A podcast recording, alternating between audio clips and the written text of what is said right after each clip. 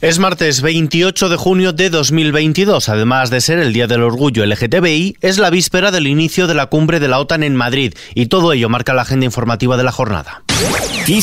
Noticias con Ismael Arranz. ¿Qué tal? ¿Todo listo para que dé inicio la cumbre de la OTAN en Madrid? Una cumbre que trasladará un mensaje de unidad a los aliados para hacer frente a las amenazas que vienen de un mundo más peligroso y más impredecible, según han adelantado el presidente del gobierno, Pedro Sánchez, y el secretario general de la Alianza, Jens Stoltenberg, en una comparecencia conjunta. Escuchamos a Pedro Sánchez. El propósito, el objetivo es claro, es rotundo, es trasladar un mensaje de unidad eh, por parte de los eh, aliados, eh, por parte también de, más allá de los aliados, Estados miembros de la Unión Europea, la Unión Europea como organización complementaria a la OTAN y también del Indo-Pacífico. un mensaje de unidad, de democracias que se reúnen para defender la democracia. Ambos dirigentes han realizado una visita a las instalaciones de IFEMA que acogerán la cumbre durante los dos próximos días. También ha llegado a Madrid ya el presidente de los Estados Unidos, Joe Biden, reunido en la Moncloa con el presidente del gobierno, Pedro Sánchez, le ha comunicado un aumento de los destructores en la base naval de Rota. Pasarán de 4 a 6 para reforzar precisamente la presencia militar de Estados Unidos y de la OTAN en la zona. Así lo ha valorado el presidente del gobierno. Hemos eh, hablado sobre el interés que tiene Estados Unidos en aumentar su presencia en la base naval derrota con el objetivo de fortalecer la seguridad colectiva de la alianza. Y por otro lado, como se refleja en la declaración conjunta, hemos acordado estrechar lazos en los ámbitos de la justicia, de la ciberseguridad, de la seguridad energética. Ambos mandatarios han renovado las bases de su relación bilateral en materia de defensa, seguridad, derechos humanos, igualdad de género, inmigración, cambio climático o energía y cooperación científica, entre otros asuntos. Pedro Sánchez. Estoy particularmente satisfecho, querido presidente, de la nueva declaración conjunta entre España y Estados Unidos, adoptada hoy y que va a actualizar y, en consecuencia, va a fortalecer las relaciones entre Estados Unidos y España. En esta declaración hacemos muchas cosas. En primer lugar, lo que hacemos es reafirmar nuestra defensa del orden internacional basado en reglas. Por cierto que por otro lado, el presidente de Estados Unidos, Joe Biden, y su homólogo turco, Recep Tayyip Erdogan, hablarán mañana de la adhesión de Finlandia y Suecia a la OTAN en la cumbre de la alianza que tiene lugar en Madrid. Una cumbre verdaderamente histórica en un momento clave para la alianza ante la invasión rusa de Ucrania, en palabras del presidente de los Estados Unidos, Joe Biden, pero que aquí, en España, los aliados de Sánchez pues no acaban de ver con buenos ojos. Y es que buena parte de los socios de investidura de Pedro Sánchez han cargado contra el presidente por dar prioridad a la OTAN y a la cumbre de Madrid, en lugar de dársela al bienestar de los ciudadanos y a sus problemas, mientras que Podemos, su socio de gobierno, sigue de perfil en una cuestión clave para los morados. Escuchamos a Gerardo Pisarello de Unidas Podemos y a Íñigo Errejón de Más País. Es lo que querríamos haber visto esta semana. Una cumbre que recuerde al mundo que la precariedad que la desigualdad, que la pobreza no se combaten con más buques de guerra. Yo no estoy de acuerdo con el presidente del gobierno en que España tenga que tener como prioridad el aumento del gasto militar. Creo que en España se están viviendo problemas de una gravedad y de una profundidad que amenazan la seguridad y la tranquilidad de los españoles. Una cumbre esta de la OTAN que ha tenido como antesala la reunión del G7 se ha celebrado en Alemania y allí se ha ampliado la condena del Club de los Poderosos a Rusia y también ha refrendado su apoyo ilimitado a Ucrania en una reunión volcada a mostrar su cohesión sin fisuras y a modo de puente hacia la siguiente gran cita, la cumbre de la OTAN en Madrid que comienza mañana. Cambiamos de asunto. El presidente del Partido Popular, Alberto Núñez Feijó, ha dicho que el cese del director del Instituto Nacional de Estadística, Juan Rodríguez Po, es una pésima noticia para la credibilidad de España y algo inédito, dice, en los últimos 30 años, salvo en los cambios de gobierno. Las estadísticas españolas están bien hechas, tienen la metodología adecuada y son compatibles con la metodología de Eurostar.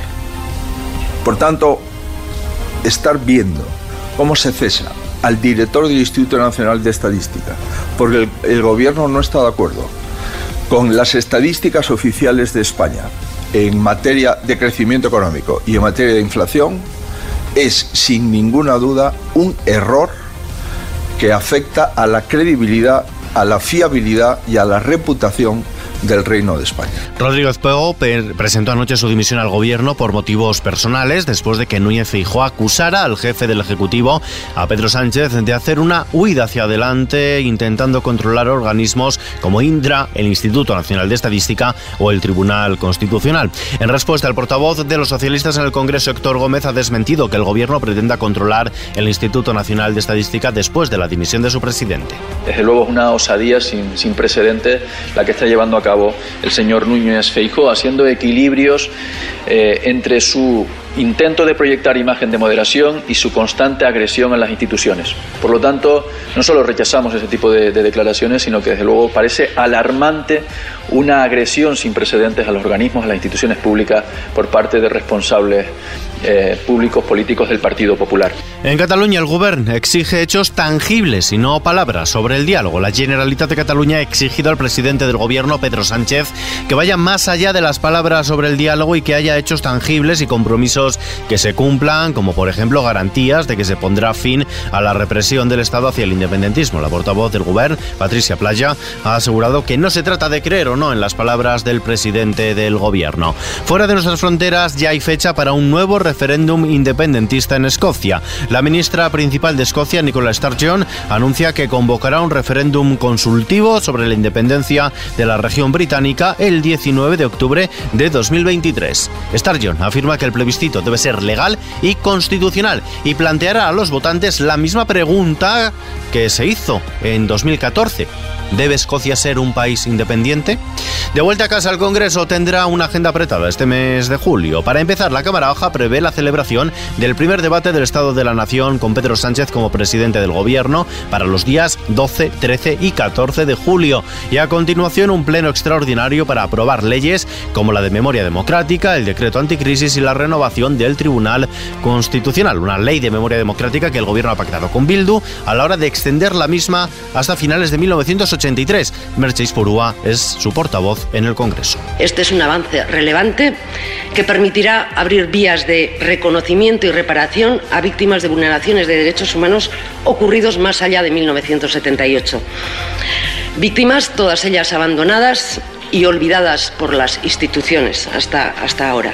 Esto incluiría a quienes sufrieron torturas o fueron objeto de la llamada guerra sucia contra ETA durante los cinco años posteriores a la aprobación de la Constitución y podría afectar a los GAL en el primer año de gobierno de Felipe González. También se contempla declarar ilegales los tribunales creados por el franquismo. Y hablando de tribunales y de justicia, sobre la renovación del Poder Judicial, Cuca Gamarra, secretaria general del Partido Popular. Les invito a que sean un poco más, un poco más responsables. ¿no? Nosotros hemos mostrado nuestra disposición al Partido Socialista para eh, buscar los acuerdos de la renovación y también de las reformas necesarias, avanzando en lo que tiene que ser una justicia más independiente. Y eh, al final lo que hemos vivido en, las últimas, eh, en los últimos días ha sido cómo se hacía saltar eh, por los aires por parte del Partido Socialista cualquier opción de esos acuerdos. La Fiscalía investigará las muertes en la frontera de Melilla. La fiscal general del Estado, Dolores Delgado, ha encargado una investigación para esclarecer los hechos registrados en la valla fronteriza de Melilla el pasado 25 de junio, donde al menos 23 personas murieron en territorio marroquí. Delgado ha firmado un decreto para encomendar a la fiscal de sala coordinadora de extranjería, Beatriz Sánchez, la investigación de lo ocurrido ante su trascendencia y gravedad.